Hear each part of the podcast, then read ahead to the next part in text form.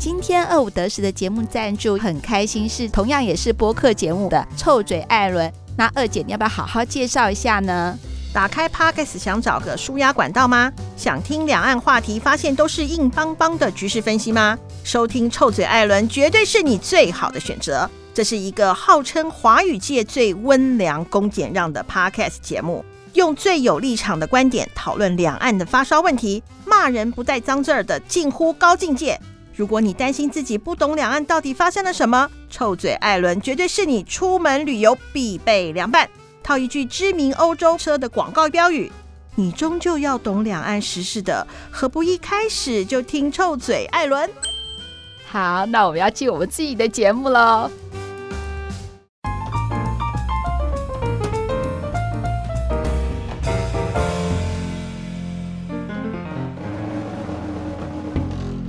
二五得十，顺不顺没关系。我是在广告界工作的大姐，我是在出版界工作的二姐。二姐，昨天呢，我女儿打电话给我说，她说：“妈妈，我好紧张哦，我在日本的有两个好朋友，因为她说她好，她一说她很紧张，我就紧张来了。”对啊，对啊，对啊，嗯，就像你会说，啊，对啊，我们都紧张起来了。她说她有两个好朋友，那其中有一个呢，告诉她说呢，她居然被同样是在日本求学的台湾学生的一个男生封锁了。最重要的是，她不知道为什么那个男生要封锁她。一般来说的话，要到封锁这个程度的话，一定彼此心里都知道发生了什么事情。但是呢，我女儿这个好朋友的话，她是完全不知道发生了什么事情，那心里就会很害怕了嘛。应该也不是说害怕，应该是说。真的是不知道怎么可能会发生这种事情。那他现在莫名其妙变成红灯区，那我女儿其实也会跟着紧张，因为大家都知道他们两个是交不离重、重不离交的好朋友嘛。那他红灯区，搞不好我女儿也黄灯区了。嗯嗯。而且所谓的封锁是什么？IG、Facebook。赖全部都封锁他，是哦，男生封锁别人还蛮蛮蛮少听到的。不是你自己想好，我们人与人之间的相处，嗯、如果你封锁我的话，我们已经发生了很多很严重的事情，对，才会到封锁，没错。否则的话，我们讨厌一个人的话，就讨厌了，就敬而远之嘛。对啊，保持距离嘛。好，那我女儿就跟我讲这个事，她说她也很紧张。那时候我就告诉她了，嗯，我说女儿，你不用管那个男生，嗯，你知道为什么吗？为什么？啊，是个屁！第一个，你说你的好朋友不知道跟那个男生发生了什么事情，嗯，所以就是小事。如果是大事，你一定会知道嘛，嗯嗯。既然是小事，他会用这么激烈的方式来处理这段关系，嗯，你就 let go 了。而且我女儿现在是博士嘛，那她的那位好朋友的话，在日本的好朋友已经是硕士毕业，准备要找工作了。既然你准备要找工作，就是展开第二个人生的开始。嗯，那在京都大学一定有很多愉快的回忆。嗯，这个小小的波澜就让它过了吧。哦，也是啦。他的确是一根针，他会刺着我们不舒服。嗯，但我真的真的觉得这根针要刺你刺得多深，是你自己决定的。嗯，我喜欢你这一句话，真的，是这样子啊！刺的有多深是你自己决定的。哎呀，我好喜欢这句话哦。所以说就是 let go，你不可能是说好把它当做完全没事，但是就是 let go。在职场上，我们碰到很多的人事物，有的时候你不知道莫名其妙，不知道为什么会得罪一个人，但是我要跟我听众好朋友讲，嗯，知道的，我们可以尽量去改善嘛。如果真的，比如说，呃，因为我的一个工作上的疏失造成你的困扰，或者是我一个呃不经意的，我知道了，我不经意的一句话，让你心让你心里头不好过，嗯，这些都可以诚心的跟你道歉。可是如果说对方呢，真的没有办法接受，也没有办法感受到你的真心，那你已经尽了力了，那就算了，那就是 let go 了。人与人相处，真的只能这样子。我们呢，凡事都要看好的。大姐跟二姐也一样，我们呢，其实呢，二五得十，刚开始呢，我们只要破十万就好了。后来呢，二姐就开始问我了，什么时候破九十万啊？什么时候破一百万啊？对啊，听众好朋友，你要不要赶快推荐你的好朋友一起来听？人心就是这样子的，越来越大。对啊，就是这样。可是呢，最重要的还是每一位，不管数量多或少，嗯、还是每一位听众好朋友的。肯定，这是这个这个是最重要的，这个是最重要的。对，还有你们的来信最重要。来信，明明是已经很好的成绩，我们还是要看着是说我们不足的地方的话，是不是心情都会不好？听众好朋友，你们也是一样。我们呢，不管别人的其他的人事物，呃，不要干扰我们。我们一定有我们有爱我们的人啊，呃，一定呢有我们觉得在工作上值得骄傲的地方，你就专注在那个值得骄傲的地方就好了。其他的事情什么都不要管。就像我们也是一样，我们最在乎的就是听众你们的肯定。我最近收到一封信哈，嗯，我自己看了五遍，然后呢，我还贴在我们家的群组一遍，对不对？我一定要列一下。好，亲爱的大姐、二姐，你们好，单纯分享心得，没有什么问题需要来求解。来信太多的话，这封信可以略过，没办法略过，怎么可能略过？每一个听众好朋友一句说做得好或做不好，或者是说谢谢你们四个字，我们都感激在心头，真的。没错。现在听着节目，边写信给你们。喜欢上班戴着耳机听节目，或是下班回家的路上在车上听。贵节目是我先生推荐给我听的。他说听你们的节目，学会上班怎么做人，还有外遇那集，好好笑哦。一开始呢，我听了三分钟就转台，吓死，吓死我了，默默关掉。后来因缘机会下，慢慢成了你们的忠实听众，真好。嗯，我今年三十六岁，是两个孩子的妈妈。你们对我来说，就好像介于妈妈和姐姐之间的角色。你们的分享就像是大姐姐在对我说话。你们分享的观点对听众是有启发性的，所以大姐不用一直检讨自己是否太严肃啦。嗯，我好感动哦，谢谢你们。因为听了你们的节目，原本拒绝理财，只想靠老公的我，隔天立刻就去开了证券户。Very good, very good. 嗯，试着了解 ETF。好，那我们真的很开心啦。我们是不是有了请了理财秘密课？对，你这集一定哎，这集各位听众好朋友要仔细听哦。对对对对对。然后呢，也需要这个好朋友的话，你看我们有继续下去哦。嗯。因为听了你的节目，我知道外遇是不可预期的，所以要懂得怎么利用人性保全自己。嗯，因为听了你们的节目，不要等很厉害了才开始改变，要改变了才会变厉害的这句话深深打动我，现在是我人生的标语。我是小小的听众，感受到你们大大的用心，我会继续支持节目，谢谢你们。哎呦，好好哦，真的感动的要哭了，真的。谢谢我们的听众好朋友，每一个字，每一个字，每一个字都很打动我们，都很打动我们。我们一定会好好努力的。其实说讲话严不严肃，我觉得倒是其次。只是我觉得我现在应该是不是说口气吧，应该是我要用怎么样更自在的讲话，让每个人都能够知道说，其实大姐真正的要表达的是什么。你已经很棒了啦。好。那我们不管做什么事情，总是希望有好的结果。那在职场上更是如此。嗯、没错。那二姐，你要分享我们今天的听众来信喽。好，亲爱的大姐、二姐，谢谢你们的 Podcast，受益无穷。最近在职场中遇到了一些困扰，鼓起勇气向大姐、二姐寻求建议。目前公司的员工只有两位，主管不常进公司，在重大决策时才需要跟主管请示。其余事项都授权给我处理。我已年资五年多，很多事项都已熟识。主管希望我能够负担更多一点的业务，所以聘请另外一位同事来分担我的工作。由于他本身身体有一些慢性疾病，我也体谅他，多少也会帮他分担一些。在他工作的一年多来，我对他并没有太严苛，我态度也没有不好，没有一副我是老大的样子。最最近分配给他工作，就开始他就开开始摆脸色。充耳不闻，我用讯息传给他，希望他改进，要他做事情要再主动一点，要把自己的事情完成。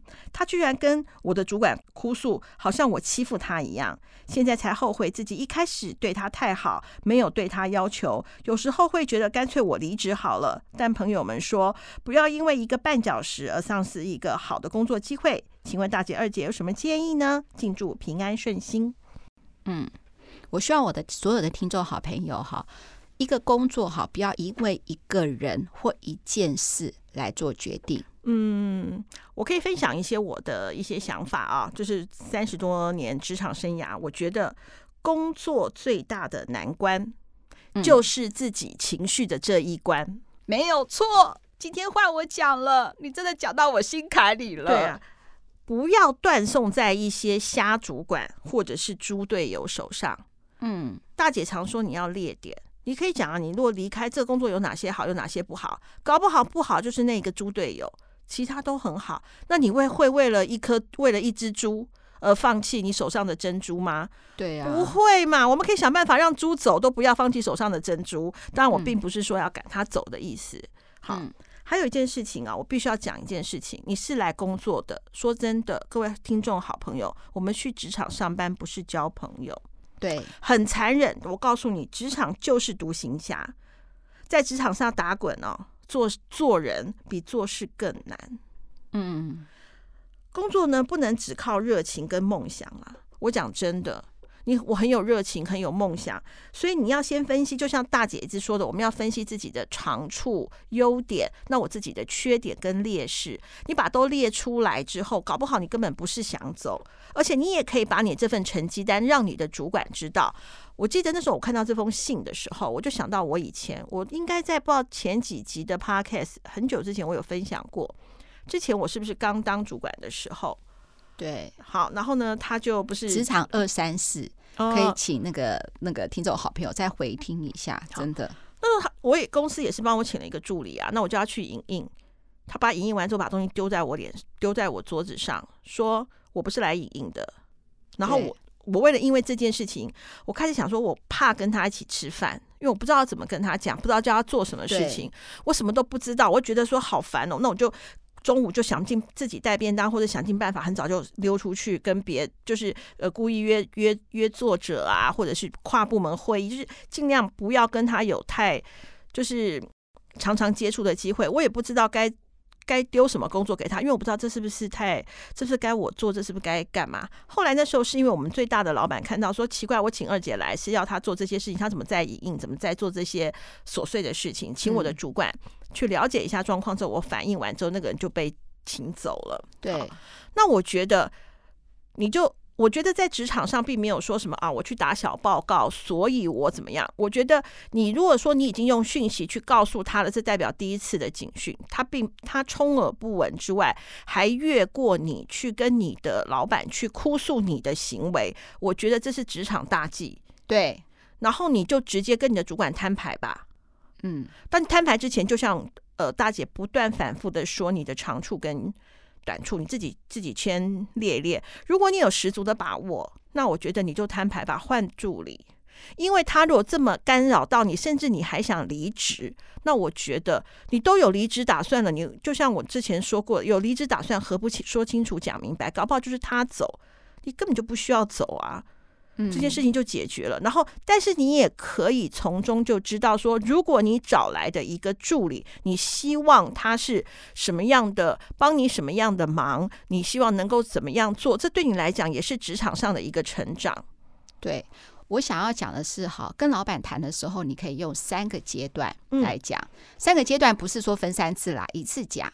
好，刚才二姐就说了嘛，要列点，第一个。你先把你自己的工作项目先把它列出来，你完成了什么？你为这些工作项目不但完成之后，你还有什么加分的项目？先跟老板讲，因为我想你跟老板约的时候，他一定知道是说啊，你是要跟他跟我讲说你跟他的相处点点滴滴呀。不管老板哈高兴不高兴，谁都讨厌听什么人事的问题啦。所以一开始进去的时候，你先把握那个老板愿意。最大的耐心给你的，一开始的时候，先讲自己的攻击，嗯，所以说这样子的话呢，你可以也可以呢，去看看老板对你你在列举你的工作项目的时候，老板什么样的反应。呃，我想说，如果老板的反应不如你的预期的话，那你后面的话就不要讲了。对，我觉得当除了列功绩之外，你讲完之后也不要就是感觉上老板就是你没我你会死的那种态度当然，当然，就是你说就是列到说你目前可以完成的事项，跟你觉得你可以再更优化的事项。对，然后呢，帮公司再创造什么样的事项，这个是老板爱听的，因为毕竟老板不是爸妈啦，他没有要没有必要帮你去搞定。你旁边的同事对，然后第二个阶段是什么？第一阶段讲了，第二个部分就觉得是说，我觉得我们未来可以怎么样做得更好。对，然后呢，老板最喜欢听这个了。对，然后呢，目前这位同事可能比较难是难胜任，那你希望能够替换？嗯，我觉得第二阶段主要是想说，你对这个工作物有什么想法？因为老板已经希望你做的更多嘛，更往上嘛，嗯，你就可以把这样子的东西，你觉得你要怎么做？最后才讲到是说你在工作上有遇到这些问题，问老板如何去协调跟解决。对，记得哦，嗯，三阶段是有顺序的。第一个顺序，先看对方肯不肯定你，你的方向有没有错？搞不好老板是不是有其他的一些对你有其他一些想法，我们不知道。所以顺序一定是这样子，嗯先讲好，就是说你目前老板交代或目前你应该做的工作内容，你是很务实的，做得很好，先跟老板讲。第二个部分，好。你觉得是说未来公司还可以怎么样更好？那你可以负担怎么样的角色？嗯，那第三个是什么呢？第三个才是说明现在工作的难处。对，然后呢，那你可以讲，就是说可以再给他，你会再尝试最后一次把条理分明，希望他做哪些改进，怎么样？那如果到呃，比方说一个月之后他都没有改善的时候，那我你就说，那老板你可能就要做一个决断了，因为你当继续用他，那你很多事情就推展不了。那如果不用他的话，那看看是要怎么做？你可以把这个球也可以丢给老板啊，因为因为我们都很多人想说，哈、啊，那我这样是不是断他的生路啊，或者什么？你不用这样子讲。他在不不听你话的时候，他也没有想过他这些行为会断他自己的生路啊。对，这个就是我讲的。最后就是说呢，说难听点，每一个人都要为自己的行为负责。嗯，你不要是说啊，可是我这样会不会不好？这种烂好人的心态千万不可有。该怎在公司上该怎么样就怎么样，而且说真的啦，一个不适任的人，其实不但对你不好，对公司也不好啊。其实也不能讲说，其实就像我们有的时候编辑，有些来一一一个多月之后他就离职，他也觉得很懊恼，是不是自己不好？我说不是，就是你可能不适合编辑的工作，搞不好你很适合别的工作啊。对呀、啊，对对对，我之前也是有跟你反而会耽误人家嘞，让他赶快去找他适合的工作嘞。没有错，没有错，没有错。而且啊。其实每一份工作，它都不可能是完美的。每一份工作都有为他量身定做的难处跟麻烦。嗯嗯，所以千万你的离职原因不是不爽哪个谁，而是你自己评断之后说，第一个我可能不会有更好的发展，或者是说这个整个环境，我觉得呃对我来讲是对我来讲，我到另外一个地方会更好。离职的原因要是这个，而不是说我讨厌那个谁，所以我要走。你告了如了他的心，称了他的意嘞。对呀，对呀，他讨厌我，我就偏要坐在他面前，而且表现的很好。我最讨厌那种越级报告的人。我之前也吃过这，我跟二姐都吃过这个亏啊。最讨厌这种人，就是说呢，明明自己有问题，你好意告诉他说哪些地方要，然后他明明是欺负他。对啊，他还去越级报告，是说你怎么怎么样。这种东西你以后不要再教他了。真的，他没付你学费。而且啊，不过在我生命当中，越级报告的人通常下场都很惨。对啊，的能力实在太好了。而且我觉得你老板，你看他都不进公司，然后呃重大事情才来，然后重大事情才决策，代表他对你有一定的肯定哦。对，而且你待了五年多，那我觉得在第一个阶段，就像大姐说的那个第一个阶段里头，我觉得嗯是重点。嗯嗯嗯嗯，是整个你要讲事情的重点，你要看你老板在乎你的程度到底到哪里，有没有被那个你那位同事给洗脑？对，所以说你跟老板约的时候，说老板，我不知道你什么时候有空，想跟你讨论一下，就是说你希望我更上一层楼的事情。对，那我觉得我可以怎么做？我有一些想法想跟你报告讨论一下。对，然后顺序就我刚才讲的。哎，可是二姐，嗯，我明明说我不要那个经讲话的时候要用另外一种方式不要用列点的。我还特别帮自己讲话是说我要分成三个区块三个区段来讲。嗯。可是我刚用列点了耶。没有我第二第三第四我要列没有我觉得这件事情就是告诉他第一个件因为他现在是寻求答案我觉得寻求答案的时候最最回答一二三怎么做我觉得是最棒的。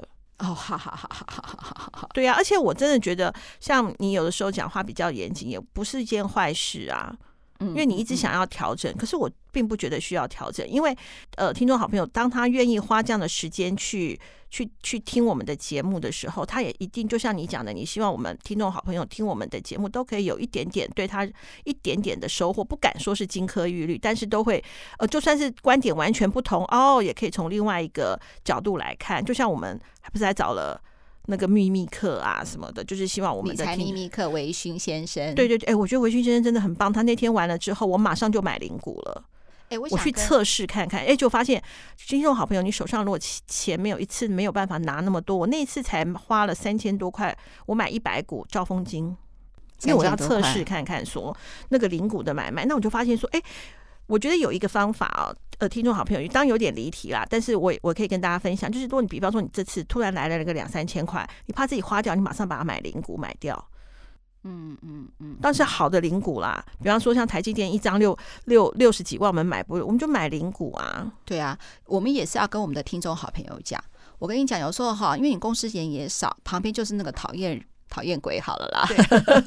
你把自己弄忙一点，嗯，在吃饭休息的时候，你看看理财的书。再重复听一下我们欧德斯的 podcast，你就直接按分享，让他听我们这期节目就知道就在讲你啦，什么功利啦，夸你娃底下豆端呀，就直接这样子啦。然后或者是说增加一下自己的理财智商，比如说我刚才说的，哎，不是不是说理财智商，应该是理财的能力好了啦，好，然后呢，培养自己的能力。不要跟这些呢无聊的人呢、啊、有所打交道。真的，因为我们的生命真的是很宝贵，我们要放在对的事情身上。对，不用放在那些无聊的人事物身上。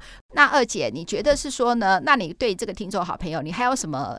最后除了我刚刚列这三点以外，你觉得还有什么 paper 可以可以再提点他一下的呢？其实我觉得我没有什么可以提点他一下的，就是你就反正你就是对他的那个，我觉得你最你现在马上要做的就是赶快把东西整理一下。你就像我们刚刚讲的。列点之外，赶快找老板，嗯嗯，赶快把这件事情、嗯、事情告一个段落，心就会比较定，对不对？对，你心比较定，你也会觉得就是说，而且你在列点在那个时候顺便盘整一下自己也未尝不好啊。搞不好你的决定是跳槽嘞。上次我们有一个听众，是不是也是跟他的主管有点不开心，因为他仗义执言嘛，嗯、然后反而被一些大主管跟就是排，就也不能是排挤他，就是因为跟他就是有把他叫过来嘛，对，然后他就好像被冷。就放在冷宫里面了。那他这样子的话，每天做工作也不开心。哎，不，不知道这个好朋友现在就听说好朋友现在怎么了？你觉得呢？我觉得他还调整的还不错。他后来不是还有再回信给我们一两封吗？对，我觉得他现在就我我那那那时候我们那一集就跟他讲说，这个时候他要先蹲，对，找找机会跳。可是他这个，可是他的公司很大，你看还有群组，还有大群组、小群组，就是我们听众飞嘛。对，可是我们我每天都希望听众飞都开开心心的。我也是啊，嗯。然后呢，那像这个我们现在这位听众好朋友，他们公司就是那个他叫那个他跟那个讨厌鬼嘛，嗯，对啊。那所以说你就赶快盘整一下，那代表这家公司它的规模不大的情况下，你待了五年，老板基本上应该是没有不能没有你。对，所以你可以利用这个机会好好的、好好的讲、好好的讲一下。不过我真的啊。觉得啊，职场很重要，我们赚的钱每一分钱都很重要，所以我们的那个维勋先生的那一刻也很重要，那个 那两集也很重要。嗯、就像我刚刚不是分享了，就是说我买了零股嘛，嗯，其实他上那一集，其实我做了非常多的功课，哎，只是因为他讲的太好了，我做功课都没机会讲，嗯，所以我们有第三集、第四集、第五集、第六集。对对对对，包括他在节目当中讲的那一些的，不论是股票或者是我逼他讲出来的那些基金啊，我都有去查。哎，对啊，他说你不是逼他，你是拷问他。对对对对，包括他说的那个网站，然后 G O O D I N F O 的那个网站，哇，好棒哦。嗯，那那个我觉得。听众好朋友，如果说你想要买，开始买股票，就像呃，你刚刚讲的那个，他去开了证券户，你可以看，你就可以讲说，哎，他的股息配配股息哪几个是第一名，哪几个是什么？他的确实像他讲的，因为他那天讲完之后，我马上就去做一些功课，说是不是像他讲了，像我这样子理财笨蛋的人，我有没有办法很容易上手？因为将接下来他来的那集，我才会跟他讲说，可能有一些东西可以要讲的更仔细一些。对啊，我的听众好朋友，如果说你也是照着我们那一集做了，有没有什么中间碰到什么问题的，嗯，也可以来对啊做。那我想跟大家讲一个，我刚才想到一个笑话，什么笑话？也不是笑话，是我大姐自己的笑话。大姐要开证券户，就发现是说，其实线上。线上就可以开户，我想说，我线上开户，你怎么开户了？你们两个礼拜都还没好。原来它有三步骤诶，我所以跟大家讲，线上开户是就上传双证件没有问题嘛？还有一张是你要拿着证件跟你的证件合拍一张照片传上去，我这个步骤没有做，所以我上传了。我想说双证件上传完了就没有了。我想说奇怪，怎么搞的？开证券户两个礼拜都没有消息，因为我根本就没有开户完成。所以大家记得，对啊，蠢啊，分享给大家。好，嗯。好啊，反正就是等我，我现在现在我现在就照了那个步骤，我买了零股，然后我在呢之后一两个月后，我再分享看看这些零股之后给我什么样的一些想法。就像我不是我的理财方法，不是就是无感。痛花了这个钱没有感觉，跟自我感觉良好法，嗯、我就一直觉得自我感觉我现在是个有钱人，是个有钱人。然后呢，讲到钱，我就在想，刚刚大姐还在问我，到底想买在哪里？我现在还是锁定三峡北大特区。所以，听众好朋友，你如果也有其他的建议的话，请你一定要赶快告诉二姐哦。如果你住在三峡北大特北大特区附近，有什么好康的，也赶快告诉二姐。我们就是一个大家庭啦。没错，没错，没错。生命当中一定要拨时间听二五得十，然后分享出去，完成二姐希望破百万。那破百万，我们就在节目中唱歌。好，人家才不要你唱歌嘞。我觉得好，可能听众好朋友说希望破百万的话，让大家许愿好了，希望我们做什么样的回馈好了。可是要我们两个做得到的啦。对啊，比如说什么？要不然的话，我最近看到有两本书，我个人很喜欢。如果破百万的话，我买各两本。送听众好朋友，好，太好了。什么书？一个是零规则，刚刚说的那个，哦、另外一个是魅力学。好，OK。这两本书，我觉得我个人非常的喜欢，而且很有感。而且林规则在古玩也有推荐嘛，所以是本好书。那魅力学的话，我还不知道。不过我觉得，既然二姐推荐的一定是好书，我们破百万的时候，我们就在我们的呃。IG 跟脸书同时都分享，嗯，然后至于说怎么样得到的话，我们再来想想看。那你就留，你就第一个留言的就留地址给我们，我们就寄过去啊。第一个、哦。两个两本嘛，就脸书一个，IG 一个啊。好，反正我们现在有开放啊，那这样万一可是要按赞分享哦，还要不要 take 啊？什么？你看人，你看人就是贪心啊。因为我们奇怪了，我们那个脸书的按赞人数永远都很少，真的很奇怪。对，我们有的时候只要刚开始的时候两个赞、三个赞破十个赞，我们就高兴了。对，只要有听众愿意按一下就很开心。现在还要人家按赞分享，其实我觉得不需要啦。我们就是在想一个方式，看看怎么样来，就是呃。来就是赠送这四本书。哎、欸，我而且我想到，我觉得他我送的那本书里头，我会附一张小卡片啊，我会写一段话送你。好好好，OK OK，嗯、算是小惊喜喽。嗯嗯、好，那二五得十，顺不顺没关系。最后呢，大姐还是要提醒一下，如果你对理财有任何问题，基本的问题没关系，困难的问题没关系，因为我们维勋先生其实已经准备好了。嗯、我们还在想说，我们一个月一定会做一集。嗯、那我也跟听众好朋友讲，呃，二五得十目前是呃一个月是。八集或九集啦，就是一周二更嘛，礼拜二跟礼拜四。其实呢，对我们来说的话呢，呃，以回答听众的来信，或者是说我们想要的主题，其实八集对我们来说，其实已经是一个负担的量了啦。但是也是会，呃。也没有办法，就是说听众的来信，我们都很能够及时的回复。但是如果我有回信给您说，呃，我会回你的信的话，请你一定要耐耐心的等待。没错，我知道。那我如果没有回，嗯，对，如果我没有回信的话，你听听看，其实其他听众的问题也是你的问题。没错。好，二五得十，顺不顺耳没关系。然后希望你们真的喜欢我们的节目，我们也继续好好做我们的节目，对不对，二姐？没错。好，拜拜，拜拜。